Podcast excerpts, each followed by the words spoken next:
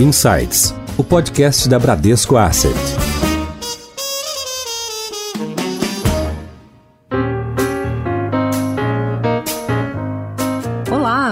Ao Insights, o seu podcast semanal da Bradesco Asset. Muitas empresas de varejo tradicional apostaram no e-commerce como uma saída para manter as vendas. Com Arezo não foi diferente. Além de adotar uma estratégia omnichannel, a empresa inovou e entrou no segmento de vestuário ao anunciar a compra da reserva. Fundada em 1972, a Arezo é líder no setor de calçados, bolsas e acessórios e é dona de marcas como Arezo, Schutz, Ana Capri e entre outras, conta também com marketplace multi multimarcas, o Zezemol. Agora, com a reserva no portfólio, a Arezo reúne 888 lojas das marcas próprias e também tem a distribuição no Brasil da marca norte-americana Vans. Hoje temos o prazer de conversar com o CEO da Arezo Co., Alexandre Birman, que vai nos contar um pouco sobre o processo de expansão da companhia. Alexandre, bem-vindo ao Insights, um prazer ter você aqui. É um prazer estar aqui, podendo compartilhar um pouco da nossa trajetória e principalmente desse ano tão memorável que foi o de 2020. E nós chamamos de volta ao Insights o Renato Enisman, diretor executivo do Bradesco. Renato, que prazer ter você de volta aqui no Insights. Pri, que prazer também estar com você de novo. Alexandre, um prazer. Obrigado por ter aceito aqui esse nosso convite. A conversa vai ser muito boa. Alexandre, a gente tem uma tradição aqui no Insights de pedir para o convidado apresentar a história e os grandes números da própria empresa. Então, a gente queria que você apresentasse a Arezo Co. Então, a Arezo Co, ela hoje hoje é sim uma grande empresa, mas ela é fruto de um sonho empreendedor de um adolescente. Meu pai, aos 18 anos de idade, isso nós estamos falando do ano de 1972, junto com meu tio, resolveu então, de uma forma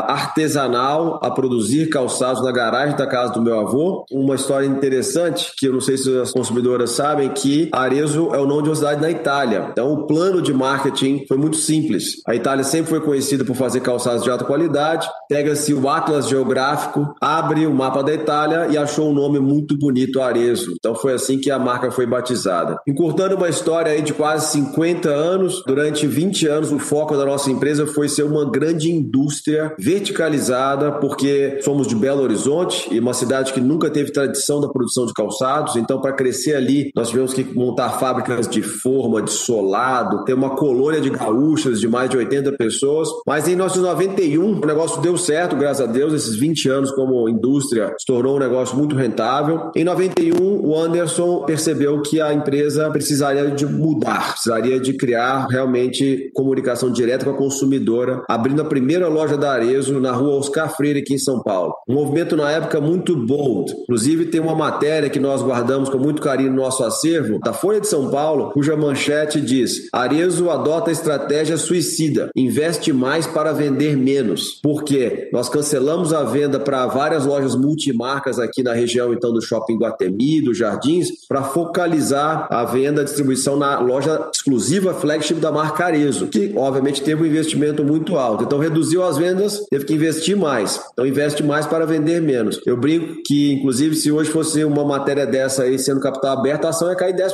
Mas tem que tomar decisões corretas, né? Isso mudou completamente o patamar da Arezo. Essa loja foi um grande sucesso. Inclusive, é a mesma loja até hoje, quase 30 anos aí, completa 30 anos agora. A inauguração foi no dia 2 de abril. De lá para cá, então, nós criamos esse modelo de negócio focalizado em produto distribuição através de lojas monomarca, principalmente, um sistema de franchising e uma força realmente em marca, em criação de marca. Em 95, eu já, eu gosto de falar assim já para deixar claro que eu já tinha 18 anos de idade e para seguir os passos do meu pai, decidi também montar a minha marca de calçados, ao invés de trabalhar com ele. Nasce então a Chutes. Até 2007, a Schutz ela seguiu os mesmos prazos da Arezzo, pois ela é apenas um business de fábrica, com foco então na venda do multimarca e um pouco diferente, a Schutz sempre foi muito focalizada na exportação. É algo que eu acreditei conseguir crescer. Em 2007 vem então o que a gente chama da era corporativa, pois a fusão da Arezzo com a Schutz, pai e filho então se tornam sócios, vendemos 25% para um fundo de investimento, a Tarpon, cujos fundadores nos ajudaram muito na nossa empresa e colocamos o foco de nos tornarmos líderes no segmento de calçados e bolsas femininas, de ser o category killer da indústria brasileira. E conseguimos. Os famosos five-year business plan, né, que geralmente não são atingidos. Aqui na Arezo, quando nós então fizemos essa venda para o fundo, criamos o nosso objetivo de cinco anos e a diferença é que ele foi atingido já no terceiro ano. E nós então conseguimos, em alguns meses, tomar a decisão e executar a abertura do nosso capital. Que eu aproveito até para dizer que estamos completando os nossos 10 anos de capital aberto. Que bacana história, Alexandre. Deixa eu te perguntar, porque agora recentemente vocês fizeram um movimento aí diferente, né? Que foi a compra da reserva, né? Pegou acho que todo mundo de surpresa. Então conta pra gente um pouco o que, que tá por trás da estratégia e como é que é, enfim, tá agora vendo o mundo do ponto de vista do público mais masculino, né? Como é que é essa história? Um movimento que pode ser considerado errático, né? Decisão, uma empresa de calçados e bolsos femininos comprar uma marca de roupa masculina, né? O que, que tem por trás disso aí? Uma excelente pergunta, Renato, eu vou te explicar. Então, tudo começou em 2019, no ano no qual nós investimos muito em revisitar o nosso planejamento estratégico. Nós vimos de bons anos aí uma empresa ganhando muito market share no segmento que atua. Contratamos uma consultoria que nós somos fã, que é a Bain Company, que há mais de 10 anos trabalha conosco e trabalhamos de uma forma muito profunda com todos os nossos líderes durante quatro meses. Chegamos então ao final do ano, inclusive fazendo um parênteses, nós somos muito conhecidos pelos nossos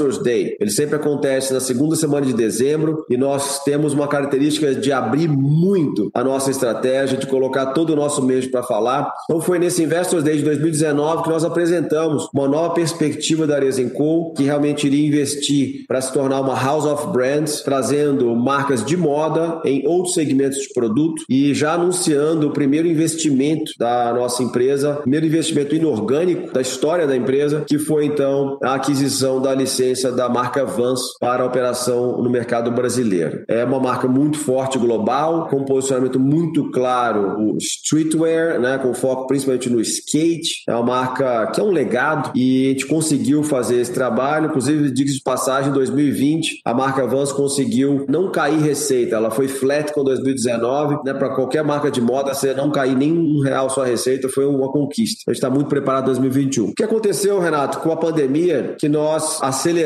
um plano que era para ser feito em três anos e ele foi feito em alguns meses. Então, nossa empresa ela é conhecida, inclusive os investidores questionam se a gente não tem muitas frentes abertas, porque geralmente a empresa aqui ela tem sempre muita iniciativa e a nossa capacidade de execução então em 2020 foi surpreendente e eu identifiquei na reserva e até tecnicamente é uma compra, na estratégia não é uma compra, é uma fusão, porque o maior ativo que nós enxergamos na reserva são as pessoas. Então, começando pelo fundador, hoje nosso sócio Rony Mesner e os seus sócios minoritários que também fundadores, cofundadores junto com ele, que são incríveis. Uma marca com um propósito muito claro, uma marca que já tinha uma preocupação que hoje é quase que uma norma, né, para uma marca se estabelecer e uma empresa também, com práticas ESG, uma empresa já B Corp, o que é bem raro no Brasil, e além disso, uma força de marca muito grande. A reserva tem uma iconografia através do seu tão charmoso pica-pau vermelho, que nós identificamos que ela teria uma capacidade de se expandir muito além do que ela é conhecida nos dias de hoje. O Alexandre, você sabe que quando eu estava à frente do BBI, eu acabei trabalhando em algumas aquisições assim nessa linha aí, como vocês estão falando da reserva, né? eu acabei assessorando num dado momento a Menegote na compra da Fórum e também assessorei o pessoal da Alpargatas lá na compra da Osclen, mas cada uma delas teve seu grau variado ali de sucesso, né? Porque você sempre tem um papel do empreendedor anterior, né? E o Rony é um cara que né, tem uma energia incrível, cara super bacana. Como é que é para você conseguir administrar, quer dizer, essa, né, a presença de um cara super bacana, né? Mas que também né, tem uma personalidade forte, né? Como é que vocês vão fazer para conseguir explorar ao máximo esse negócio e manter essa parceria boa? Foi o tema mais debatido ao longo dos meses junto ao nosso conselho, junto ao nosso fundador, então, meu pai, Anderson Birma, que não faz parte do conselho, diz passagem, apesar dele ser o acionista majoritário, com quase 34% aí das ações da empresa. Esse foi o ponto mais importante, mais debatido. Due diligence financeira, contábil, obviamente pré-requisito, entretanto, o tempo gasto foi, na sua maioria, nesse tema. E nós conseguimos enxergar, primeiro, uma sinergia muito grande em termos de afinidade e propósito. O que deve ser feito para crescer uma marca, além da minha sinergia com o Rony, entre os nossos times. Nós separamos um time aqui de de cinco executivos, cinco também lá, que tiveram reuniões periódicas durante o processo de due diligence e nós realmente tivemos uma certeza de um alinhamento muito grande das nossas empresas. Indo para o lado mais prático, nós fizemos então um deal no qual ele foi dois terços em ações da empresa. Então, o Rony e os seus cofundadores da reserva se tornam acionistas da empresa. Nós não acreditamos em contrato em papel, apesar dele ser pré-requisito, com um lock-up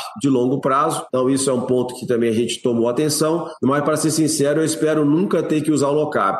Sabe que a relação é muito mais importante do que o contrato. Nós temos hoje uma governança muito bem estabelecida e conseguimos aí ter uma frequência de comunicação praticamente diária. Rony tem a liberdade hoje de ser o CEO, não só da reserva, mas do braço que a Arizenco criou para realmente se tornar muito forte no segmento de vestuário e lifestyle. Foi o começo, a reserva foi o primeiro passo apenas, chamado então Ar Co. Então Ar vem de Arezo e Reserva, de Alexandre e Rony, essa nova, vamos dizer, subsidiária da nossa Arezo Co. O Rony é o CEO com uma autonomia bem grande para tomar de decisão. Eu gosto muito de falar so far so good. A cada dia é uma evolução, mas começou muito bem, estamos muito confiantes, sabemos dos desafios, sabemos respeitar o limite de cada um. Tivemos, inclusive, membro nosso do conselho, que é especialista em fontes humanas, que é o professor José Ernesto Bolonha, ministrando aí várias interações minhas do Rony. Nós aprendemos que nós temos que aprender um no outro o que cada um tem de melhor e deixar esse melhor florescer e não tentar melhorar aquilo que talvez não é tão bom. É um tema que me deixa muito fascinado e que a gente tem cuidado com muito carinho para ser uma relação ganha-ganha de longuíssimo prazo.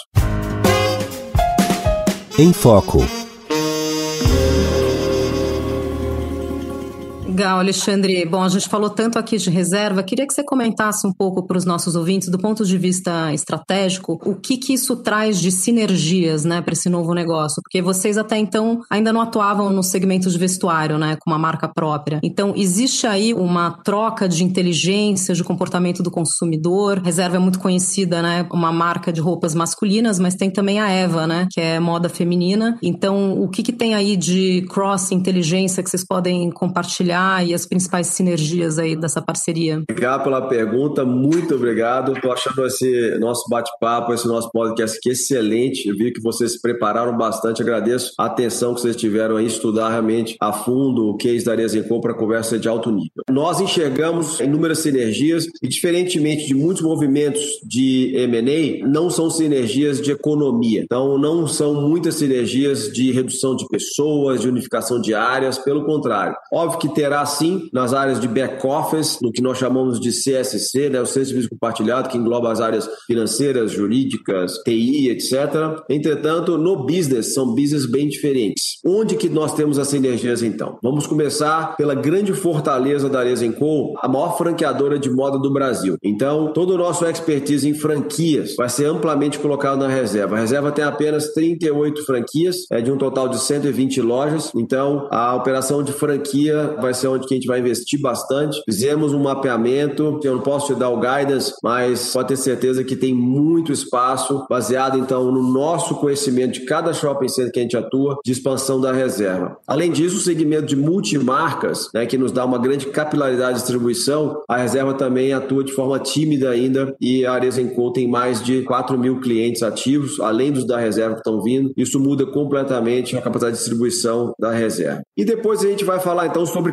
categoria de produto. Então, falei distribuição, agora eu vou falar de produto. Reserva 100% masculina. Entretanto, como eu falei no começo, uma marca muito agradável. Todo mundo tem uma certa empatia por esse símbolo que é tão charmoso, esse pica-pau vermelho. E nós enxergamos que a reserva pode ser uma marca unissex, uma marca muito forte no feminino. Entretanto, os fundadores não têm esse perfil, esse conhecimento feminino. O que, que nós, então, fizemos? Primeiro teste já no Natal de lançar um tênis feminino da reserva. Não sei se acompanhou aí nas mídias sociais, foi um estouro de vendas. Assim, sold out. Foi uma quantidade boa que nós produzimos e acabou. Então agora a gente está investindo no posicionamento da reserva feminina, que vai ser conhecida por uma marca muito básica, de peças realmente muito chaves. Não será uma coleção extensa, terá realmente o que for importante para o guarda-roupa da mulher, um foco muito em cores e não em modelagem muito extensa. Sobre Eva. Eva é um Greenfield, uma marca do zero criado pela reserva apenas há seis anos. E aí, diferentemente que eu mencionei do que nós enxergamos para a reserva no feminino, a Eva é uma marca de moda feminina. É uma marca realmente de todos os tipos de categoria da moda feminina, uma marca com preço médio bem alto. Nós estamos pegando todo o expertise da gestão da consumidora puramente feminina, principalmente da marca Schutz, que tem um alinhamento de posicionamento muito parecido com a Eva, e vamos aportar para fazer estruturar a Eva, entender qual é o real potencial dessa marca. E depois a gente entra em uma gestão de supply chain. Então, a Arezencool, devido a ter começado como uma fábrica, né, como eu mencionei, durante 20 anos, nós fomos fabricantes. Em 1995, o que o Anderson fez foi criar um grande centro de pesquisa e desenvolvimento de produto no Rio Grande do Sul e aproveitar da produção local, que até aquele momento tinha um grande foco na exportação, acho que o Brasil inteiro sabe disso, aproveitar aquele momento que aconteceu uma desvalorização grande do dólar frente ao real e as exportações não aconteceram, para que essas fábricas produzissem calçados da Arezo. Então, o nosso modelo de supply chain é: nós somos proprietários do PD, entregamos para um fabricante que nós chamamos do software do sapato, que engloba então a forma, a matriz do solado, o couro, toda a especificação técnica de como ele deve ser feito. A gente faz então um procurement, que é diferente de uma compra, porque nós somos proprietários daquele know-how, daquela inteligência industrial. A partir dali, então, nós recebemos o produto no nosso centro de distribuição e distribuímos. O business de vestuário do Brasil, inclusive das grandes marcas que aqui atuam,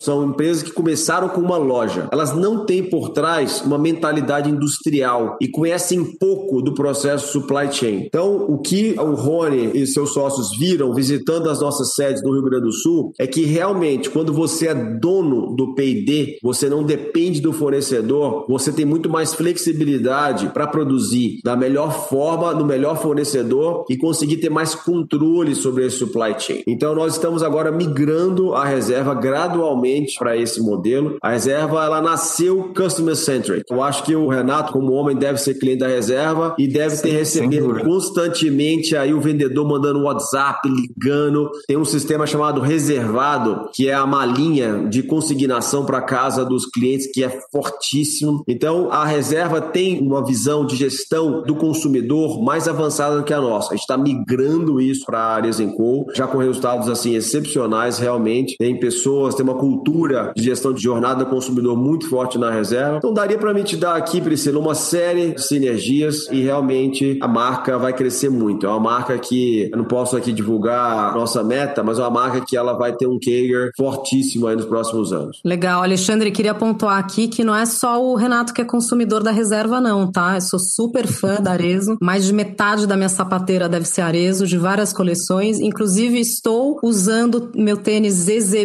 que é uma linha que vocês lançaram, feito de uma poliamida que é biodegradável, e eu não tiro mais ele do pé, tenho em todas as cores, sou super fã. Bom saber isso, muito feliz. Foi um trabalho muito legal que a gente fez na plataforma nossa de sustentabilidade. A gente está mantendo super ativa. É feito pela Ródia, essa fibra vegetal. Então a gente vai manter esse trabalho aí. Obrigado por ter comentado. E além de super confortável, ele deixa o pé respirar, né? É uma fibra super Exatamente. tecnológica. Deixa eu te falar, assim, é incrível que vocês, né, tem todos os elos da cadeia, né? Começaram com a parte industrial, né? E é super complexo ser industrial no Brasil, né? A minha pergunta é o seguinte, quer dizer, olhando lá no fim da cadeia, né, na questão da distribuição, o que mudou para vocês nessa pandemia? Você já comentou essa questão do WhatsApp, mas eu sei que vocês estão olhando para ser uma distribuição muito mais omnichannel. Como é que vocês enxergam, né? Vai mudar a interação de vocês nas diversas marcas com o consumidor e como é que esses canais aí vocês esperam que mudem aí o comportamento dos teus clientes? Renato, a mudança é gigantesca. Vou falar a frase que ela diz tudo, depois eu vou explicar mais, mas só essa frase para mim ela já diz tudo. Hoje o varejo não pode depender mais do consumidor e até a loja. A loja tem que ir até o consumidor. Ponto. Essa é a nossa premissa. Agora, como fazer isso? Aliás, eu faço um parênteses, tem que separar dentro do Omni o que é o pure e-commerce, que é muito importante, que é a compra através do site, entregue pelo centro de distribuição. A base do nosso negócio foi fundada há praticamente 10 anos. Em 2012 lançamos nosso primeiro e-commerce e nós estávamos preparados em todo sentido, seja a nossa plataforma tecnológica, a nossa parte de atendimento do consumidor, pois nós saímos de, vou dar números absolutos, 206 milhões de reais de faturamento em 2019 no e-commerce para 508 milhões em 2020. Muita gente fala em percentual, né? Crescer um percentual enorme numa base pequena não quer dizer muito. Eu estou falando que eu gerei exatos 300 milhões de reais a mais em um ano de venda no e-commerce. Então, isso já para mim é uma grande base, sem considerar a reserva, tá? Reserva foram mais praticamente 110 milhões. Então, se eu somar já o ano da reserva, está falando de quase 700 milhões de reais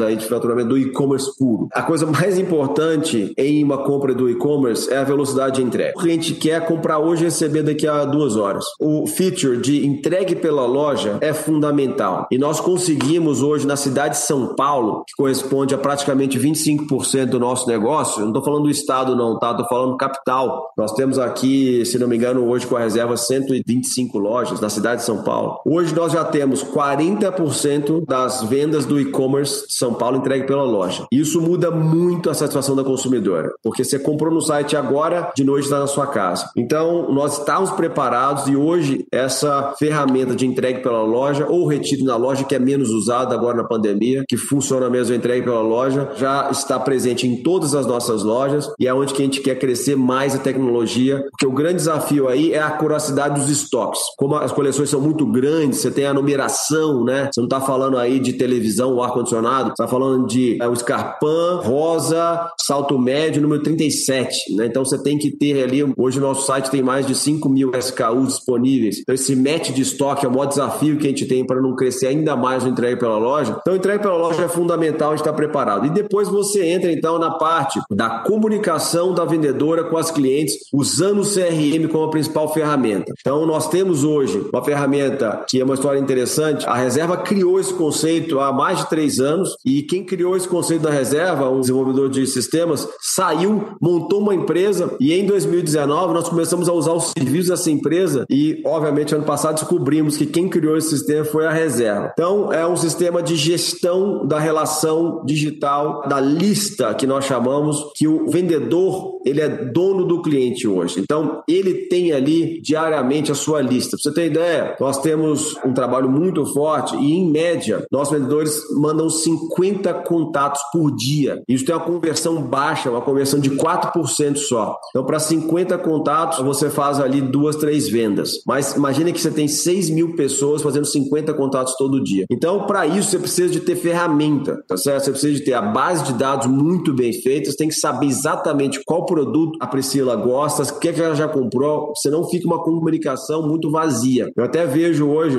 minha esposa me relatando ontem, discutindo sobre isso, que ela está impressionada esse mês de janeiro, que assim, vendedor de tudo quanto é loja, parece que descobriu o telefone dela, que ela é bombardeada de WhatsApp de todo mundo. Então, toda essa parte de omnicanalidade é fundamental. E além disso, por último, o que nós chamamos de prateleira infinita. É você poder ter estoque maior no seu centro de distribuição, um estoque menor na loja e não perder venda. A cliente indo na loja, ela quer comprar um produto que não tenha na loja, mas tem no centro de distribuição, ele é comprado na loja entregue pelo e-commerce. Alexandre, eu compro pelo aplicativo, mas quando eu não encontro, tem o WhatsApp direto com a vendedora, funciona super bem. É super eficiente, prazo de entrega curto também. Parabéns aí pelo delivery de vocês, realmente funciona muito bem. Muito obrigado. Aqui em São Paulo está muito bem. A gente tem que melhorar no resto do Brasil. A gente resolveu focar em São Paulo pelo percentual das vendas e, obviamente, né, para ser mais fácil uma cidade só. Mas a gente está investindo muito. Então, essa é a nova realidade, Renato. Não dá, não é loja mais de trabalhar fluxo. Falar que o fluxo está baixo, olha, esse começo de janeiro, assim, se não fossem as ferramentas,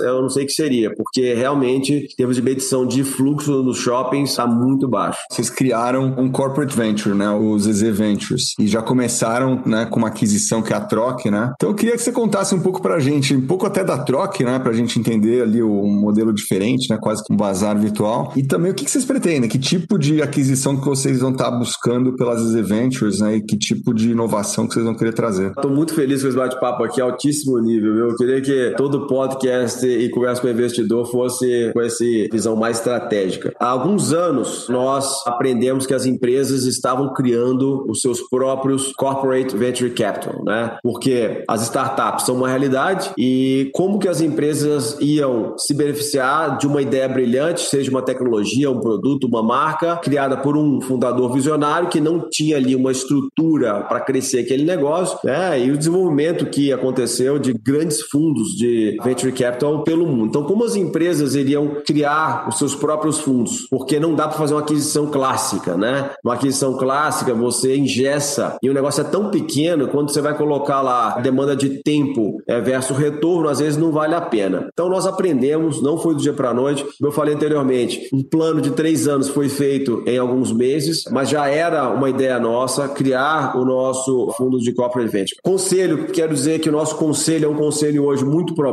né? uma empresa que tem uma governança muito alta, e quando a gente apresentou essa equipe para o conselho, foi aprovado assim, é no primeiro dia, porque realmente está muito bem definido. A Aline Pena, que hoje toca a nossa área do Estratégia M&A e RI, hoje é a líder das Ventures. Nós hoje temos uma parceria com a Endeavor muito forte para sermos aceleradores de negócio. Nosso objetivo é em tech retail. Então, esse exemplo que eu dei da reserva que criou esse aplicativo chamado de Now, que gerencia a relação através do WhatsApp do vendedor com a cliente. Então, exemplos como esse é o que a gente quer investir. Marcas emergentes, né? Hoje tem muitas marcas que são digital native brands. É né? muito fácil hoje você criar uma marca através das mídias sociais, você se existir, mas é difícil você crescer. Então, esses são os nossos principais objetivos. Bom, isso dito, nós tivemos essa ideia, essa aprovação do conselho foi em junho e começamos então, separamos aí um valor que eu não sei se a gente está divulgando, mas algo aí entre 30 e 50 milhões de reais, tá certo? Para esses investimentos. E fomos então atrás de algo que fazia sentido para a gente. Em paralelo, em 2019, fazendo parênteses aqui, nós há 10 anos temos um programa muito robusto de trainee e ontem promovemos a primeira trainee, a diretora da empresa. E quando tem um programa de trainee, os trainees têm como objetivo entregar um projeto em conjunto. E o projeto que foi entregue para a gente aqui em 2019 das trainees foi da economia circular. Então, em 2019 a gente aprendeu a força da economia circular e começamos a acompanhar isso explodindo nos Estados Unidos, principalmente. Empresas tais como a Real Real, como a Poshmark, como a ThreadUp, crescendo. A gente falou, olha, como que a gente vai investir nisso? Inclusive, nós iniciamos nosso próprio, ia ser um Greenfield, ia chamar Reuse, com dois Es. Tudo aqui é dois Es, né, Paulo de Arezo. E a gente estava pronto ali, criando o nosso próprio site de economia circular. Nesse processo, a gente viu a troca e fomos atrás para aprofundar. E aí eu tô falando uma coisa muito legal, que faz muito sentido,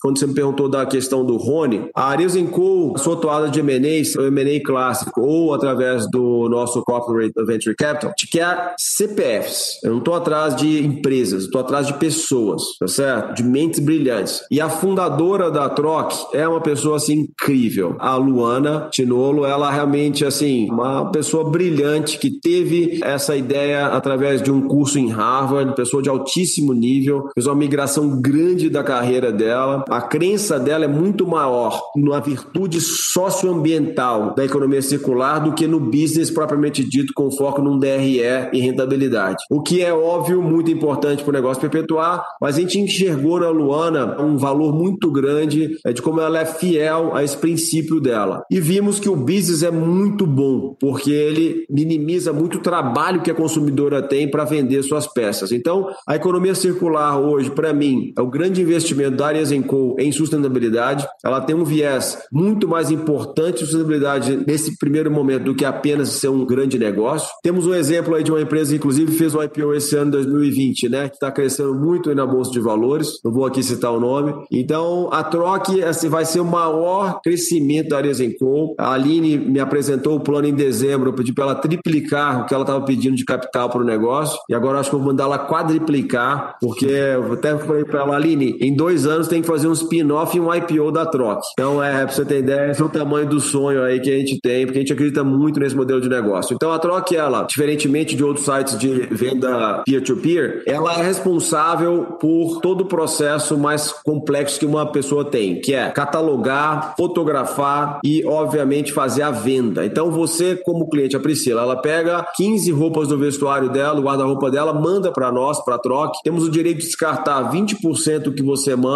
Você pode ou receber de volta, ou nós vamos doar essas peças, isso baseado nas condições do estado que a peça está. E aí nós, então, fotografamos e colocamos no site. Não sei se já tiveram o tempo de navegar no site. O padrão das fotos é perfeito. Você parece estar comprando num site de uma marca nova. Diferentemente dessas fotos quando você entra nos outros sites, que cada um tira do seu jeito, no seu guarda-roupa, no seu fundo, fica uma coisa meio sem charme, sabe? Sem uma experiência do consumidor. Então essa é a diferença da troca, é uma venda feita de um CD para a consumidora, com a garantia de qualidade. Apesar de ser um produto vindo de uma consumidora, essa nossa intermediação dedica mais tempo, investe mais tempo, consequentemente oferece um serviço muito melhor para o seller e para o buyer. Você sabe, Alexandre, o que você está contando aí das EZ Ventures, ele me lembra muito das nossas iniciativas de inovação. A gente tem o Inova Ventures, né, que é também um fundo de corporate venture, onde a gente investe uma série de fintechs, né? A gente tem o Inova Habitat, que é um espaço de coworking. No fundo, quando a gente vai olhar para valer, no fundo o que a gente está querendo é estar tá imerso nesse ecossistema aí de startups, né? Todo esse ambiente de inovação, né, que tem hoje em dia no Brasil. No caso de vocês tem as retail techs, a gente tem as fintechs, né? O que eu acho que é legal é esse teu olhar que no final das contas é o que você falou, você está atrás de mentes brilhantes, né? No final das contas, né, tem que estar tá todo mundo imerso nesse mundo de inovação, mas no final das contas a gente tem que estar tá buscando aquelas pessoas que têm um olhar diferente, têm uma visão diferente. Acho que até nesse sentido, eu sei que vocês também é exatamente pessoas para trabalhar com vocês, ou em alguns casos até é, como no caso da Marina Rui Barbosa, né, que vocês estão trazendo ela até como diretora de moda, né, do grupo, mas eu sei que vocês sempre usaram a estratégia de trabalhar com influencers, né? E ainda mais agora nesse mundo virtual, só que ainda fica mais relevante, né? Como é que faz? A gente também tem essa estratégia até no próprio banco, né? Agora a gente tá com Medina aí, algumas outras pessoas, mas como é que faz para escolher um influencer para ter certeza de que essa pessoa pode de fato ser uma embaixadora da marca e ter ali os valores que vocês querem propagar? É um trabalho muito profundo, nós temos uma expertise enorme. A Schutz foi a primeira marca do Brasil a ter um Instagram. Hoje, a Schutz e a Arezzo na Capri, todas as nossas marcas juntas chegam a 15 milhões de seguidores. Imagina o que é isso? Um segmento né, muito específico da classe AB. Nós temos um alcance muito grande nas nossas mídias sociais. E a Schutz, então, começou lá ainda em 2009, 2010, a usar, estava começando a existir, que são as blogueiras, como grandes protagonistas da comunicação da marca. Então, nós temos uma experiência enorme, sabe como relacionar com essas influências que hoje existem milhares, né? você tem de todas as envergaduras possíveis e imagináveis, e realmente é hoje a melhor forma de você construir awareness. Mas, como você falou, tem que ter uma curadoria muito grande. Você não pode ter qualquer pessoa comunicando a sua marca, tem que ter um affinity relevante. Vou dar um exemplo da Vans. A Vans, que nós somos licenciados, né, nós seguimos os guidelines que a matriz dos Estados Unidos nos dá. Eu trouxe uma modelo super famosa que é apaixonada pela Vans, apaixonada. Ela me pediu, não cobrar nada. Me manda aqui uma coleção exclusiva da Vans, eu quero postar, etc. Um modelo assim, famosíssimo, não posso dar um nome muito famoso. Aí eu fui lá e coloquei pro pessoal da Vans, olha, tem essa modelo aqui. Eles falaram, não, não quero não. falei, gente, mas ela tem 10 milhões de followers, ela é brasileira, conhecida no mundo inteiro. Não, se ela quiser comprar e postar no Instagram dela, direito que eu quero um tem de postar qualquer coisa, mas a gente como Vans só tem no seu repertório skatistas, surfistas, sejam amadores ou profissionais, mas a gente não é, dá para influencer. Então, essa questão do posicionamento é muito importante, tá? Então, você tem que ter uma curadoria, você tem que saber realmente ter pessoas que têm afinidade com a sua marca. E tem mais, tem que ser trabalho de longo prazo, Renato. Não adianta você querer ter uma pessoa que faz lá uma campanha, que faz toda a relação nossa, que a gente chama de squad, é, do esquadrão, cada marca tem o seu, são contratos de no mínimo um ano, entendeu? Tem que ter uma fidelidade e a pessoa tem que ter realmente uma afinidade com a marca, ela tem que usar a marca. Não pode ser algo pago, entendeu? Apesar de, obviamente, ser um business, a pessoa tem que, na real, usar diariamente o seu produto. E aí com a Marina foi assim, para terminar esse capítulo, a Marina, ela é apaixonada pela Chutes há anos. A gente fez uma pequena campanha com ela há uns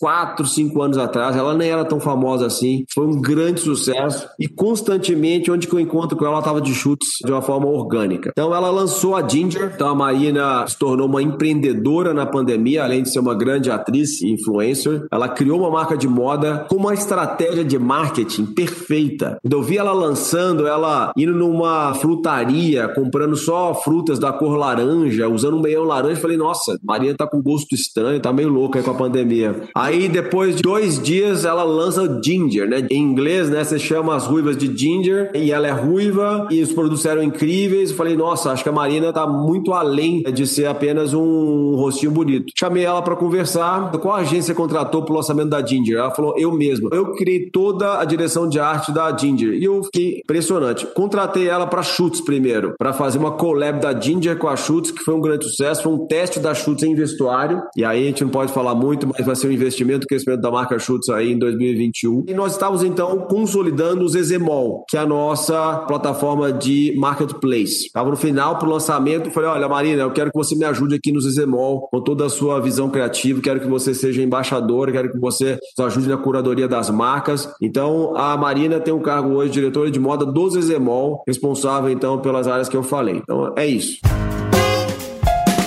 Seu guia.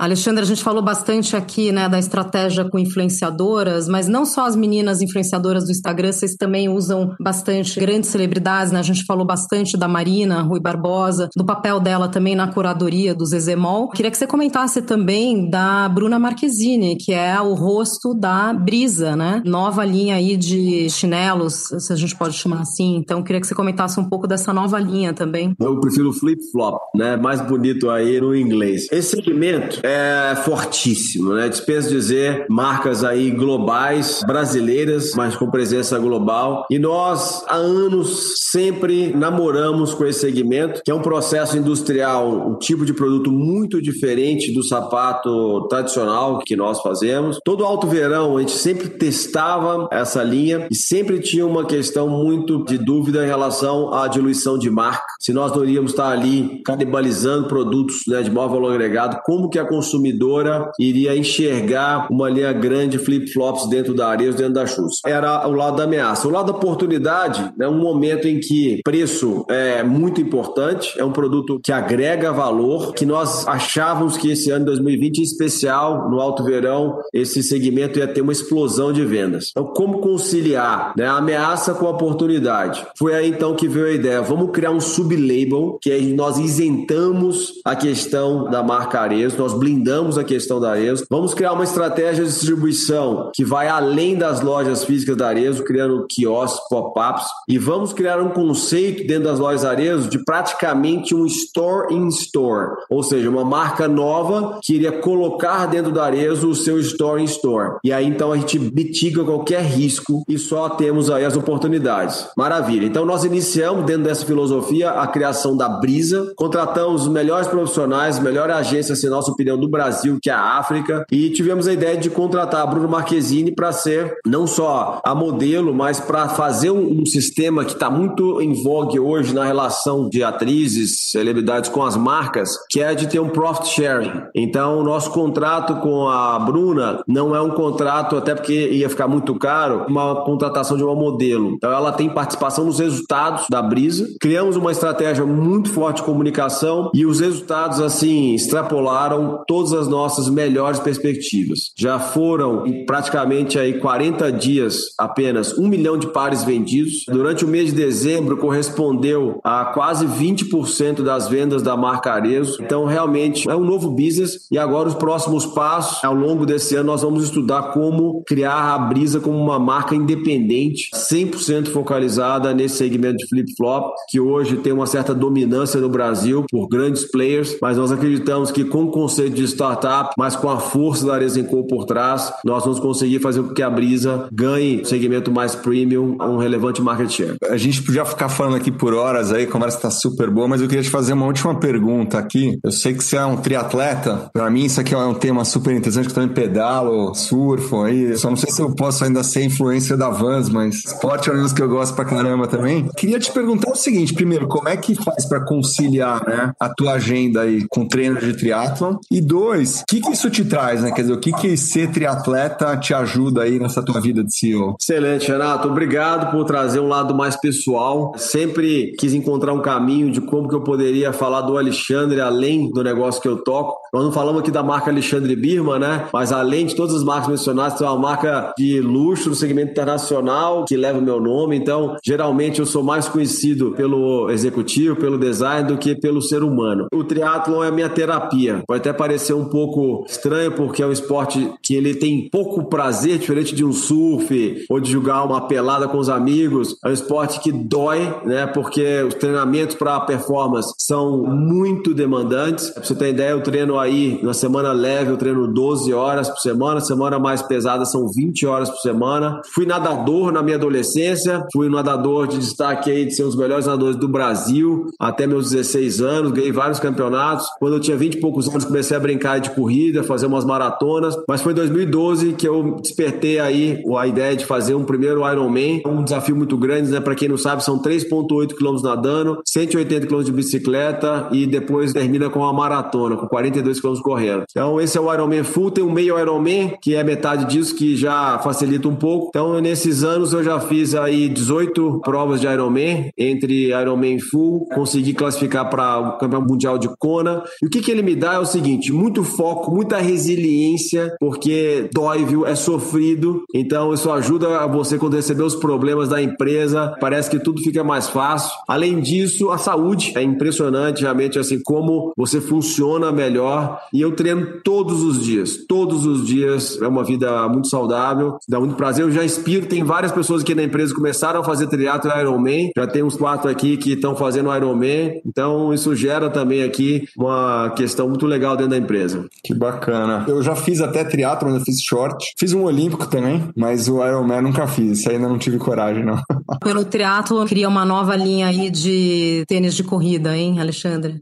Aí o mercado é muito competitivo, aí é meio pesado. Mas o triatlon, ele não existe muita habilidade, sabe? Surfar, eu já tentei algumas vezes, é muito difícil. O triatlon, ele é um esporte de treino, mais nada. Você treina, você fica bom. Tem que treinar. A gente poderia ficar aqui horas conversando com o Alexandre, mas a gente está chegando aqui ao final do nosso episódio. Queria agradecer demais a presença, Alexandre Birman, executivo, empreendedor e triatleta, CEO da Arezo Co. Obrigada, Alexandre. Muito obrigado, Priscila e Renato. Foi um ótimo bate-papo. É realmente um prazer poder aí estar junto dessa instituição tão respeitada no Brasil, que é o Bradesco. Muito obrigado. Conversa muito boa, obrigado. Parabéns pelos 10 anos de capital aberto aí e por toda essa história super bacana. Parabéns e obrigado. Rumo a 2154. Daqui a pouco a gente chega lá. Um abração. Obrigado. E mais uma vez, obrigada, Renato Enisman, diretor executivo aqui do Bradesco, de volta aqui ao Insights. Obrigada, Renato. Obrigado a você, Pri. Obrigado, Alexandre. Foi sensacional, como eu já imaginava. Foi muito bom. Obrigado. Esse foi mais um episódio do Insights e toda quarta-feira tem episódio novo na plataforma da sua preferência. Aproveite também para seguir a página da Bran no LinkedIn e seguir o nosso canal no YouTube. Tchau, até a próxima!